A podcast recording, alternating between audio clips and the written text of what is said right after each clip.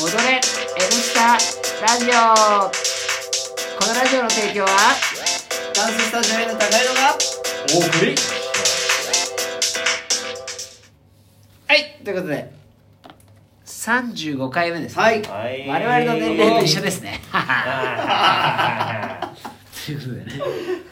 こんな感じでまあ、すみません。ミキさんのお便りの途中で、はいあの時間が来てしまったんで、はい。強引に終わってしまったんですが 柔道楽しみですね。えもうそういうふうな話を聞くとやっぱり楽しみですね。僕ね地元のねあの小中と柔道がすごい強い子がいっぱいいたんですよ。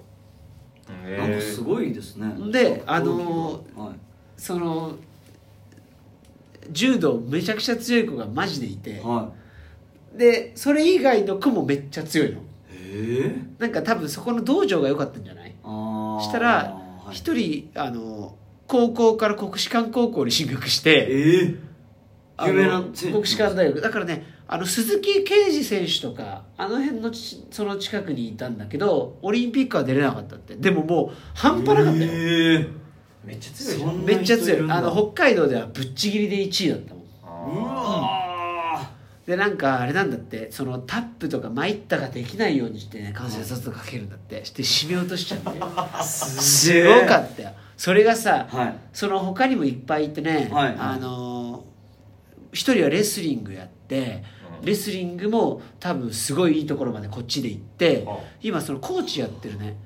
だからその長谷博とかとなんかつながってるみたいで。えあの議員で元プロレスラーの。だからなんかでもね大きい怪我してたよなんか。だから過酷ななんですね怪我は。でもそのすごく強かった子はなんか刑務所の監視やってるとか言ってたね。そっから。大学出て。でもなんかそうなんかどういうことが起きたかっていうとね、はい。柔道で男の子で授業でやるでしょ。ありますよあります。中学校の授業でついにそのベールを脱いだのよ彼が。そしたら体育の先生は一応柔道を教えなきゃいけない,、はいはいはいはい。だけど目の前にいるやつは北海道のチャンピオンなわけでしょ？間違いなく。で全国でねベスト4だったわけ。うわ。それでなんかあの技を やるときにそう受け身とかをやらされるの最初ね、はいはいはい前受け身とか横受け身とか、やりますであれすごい柔道経験者だけさゾンって畳に叩こうとするじゃん、マジで本当岩が転がってるんでドドンみたいな。マジで超綺麗な受け身してて、うん。全然違うじゃん、うん。その我々のちょっとこんな感じかなと、したらじゃあちょっとせあれなんだ背負い投げかなんか。うん。背負い投げは危ないから、なんかえ内股が危ないから背負い投げはとかって話だったはず、はい。内股危ないからダメだみたいな。はあはあは感じだったんじゃない、はい。で背負いをちょっと見してもらおうっつって、うん。よし先生にかけてごらんみたいな。したらさもうその黒帯って本当に取った黒帯なのみたいな感じの話になってで黒帯なわけよその子は、うん。はいはいはい。すごかったよ。もうビュンって 空中でさ一回転してダダンって。で正座で着地したもん先生が。ダダンって。もうわ。やりづらいだろうなと思ってこの授業。うわ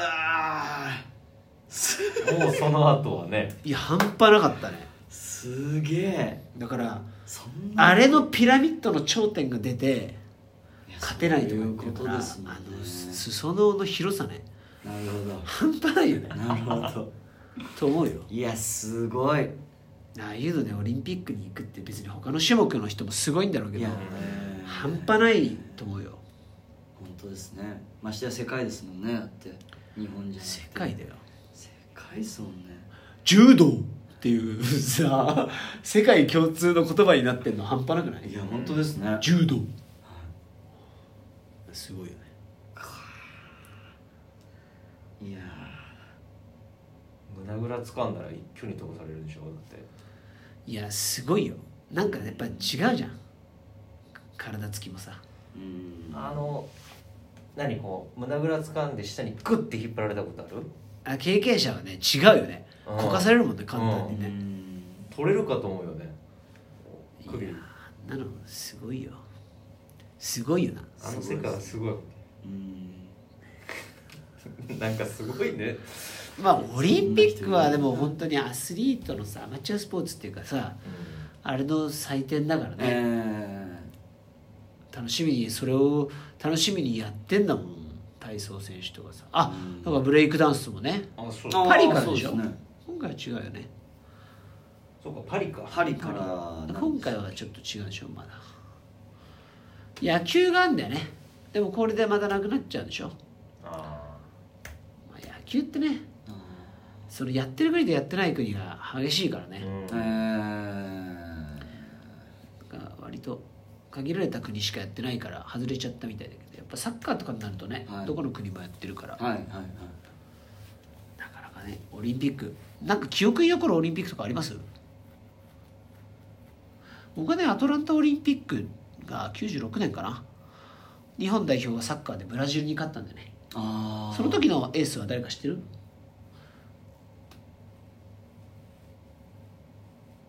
エース？その人その人の活躍で勝ったんだよ。数違う前園。そう前園がゾノがは中心選手でその時中田もいたんだけどあと川口とかさゴールキーパー。ああはいはいはい。あその時代か。伊藤輝義っていう選手が、あのキーパーとディフェンスがぶつかってロングボールでボンってやって最後ごっつぁんゴールみたいにして勝ったんだけど、はいはい。その時に多分ねロベルト・カルロスとかいるんだよねブラジル。名前ぐらい聞いたことない。左足のシュートが世界最速とか言われてた。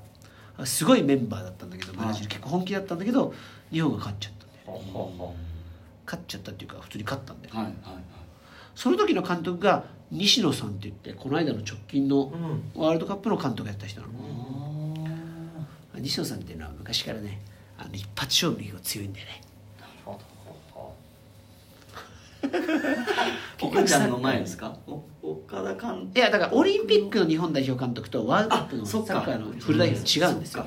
うですね。アンダー23っていうその、はい。23歳以下日本代表ってことになるので、でオーバーエイジって言って、はい。23歳以上の選手を3人まで入れていいっていうルールがある。ああはいはい。そこに本田圭佑選手が入りたいって言ってあ言ってるんですよ。で入れなくてもいいの。あなるほど、ううん。入れてもいいけど。はいはい。だからまあね。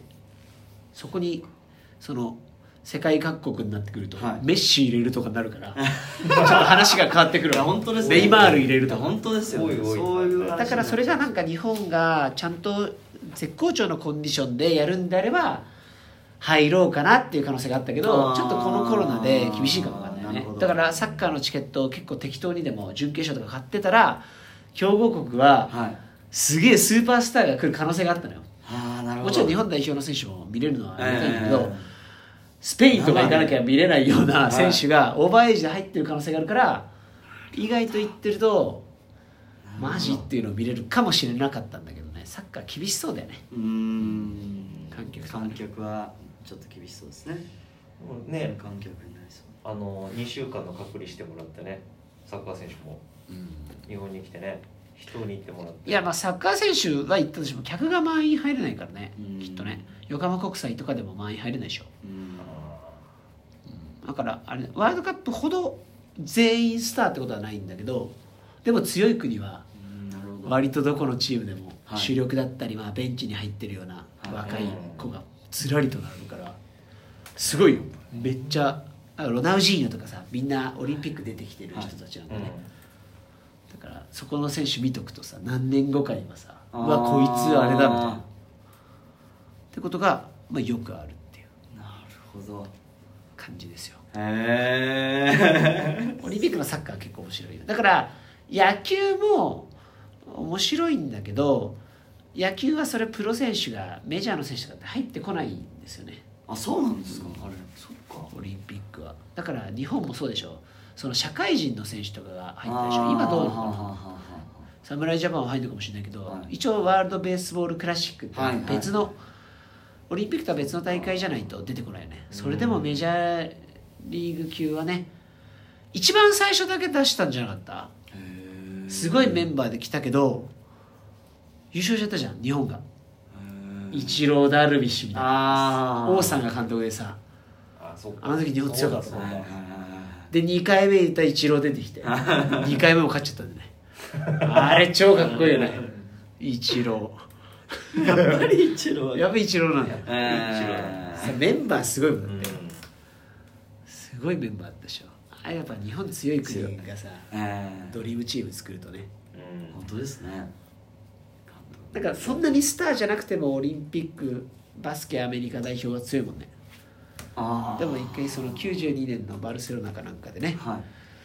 あのマイケル・ジョーダンとかが入るドリームチームが出るともう ありえないことになる。オリンピック日本開催はどうなんでしょうねどうなんですかそういうの見たいけどね、うん。ちょっと今回残念ですけどね。うん。ウサイン・ボルトもいないしね。そっか。なんかニュースターが出てくるん。でしょうね。楽しみですけどね。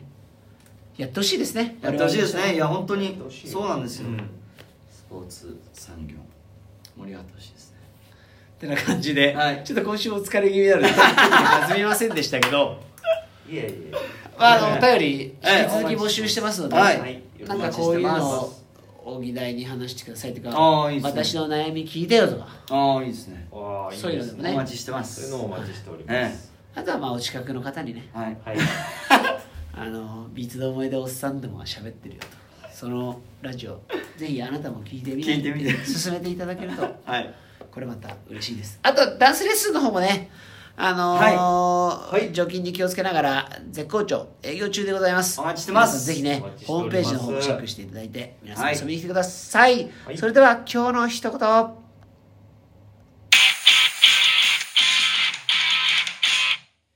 日は大雨になるらしいよ。傘持って行ってね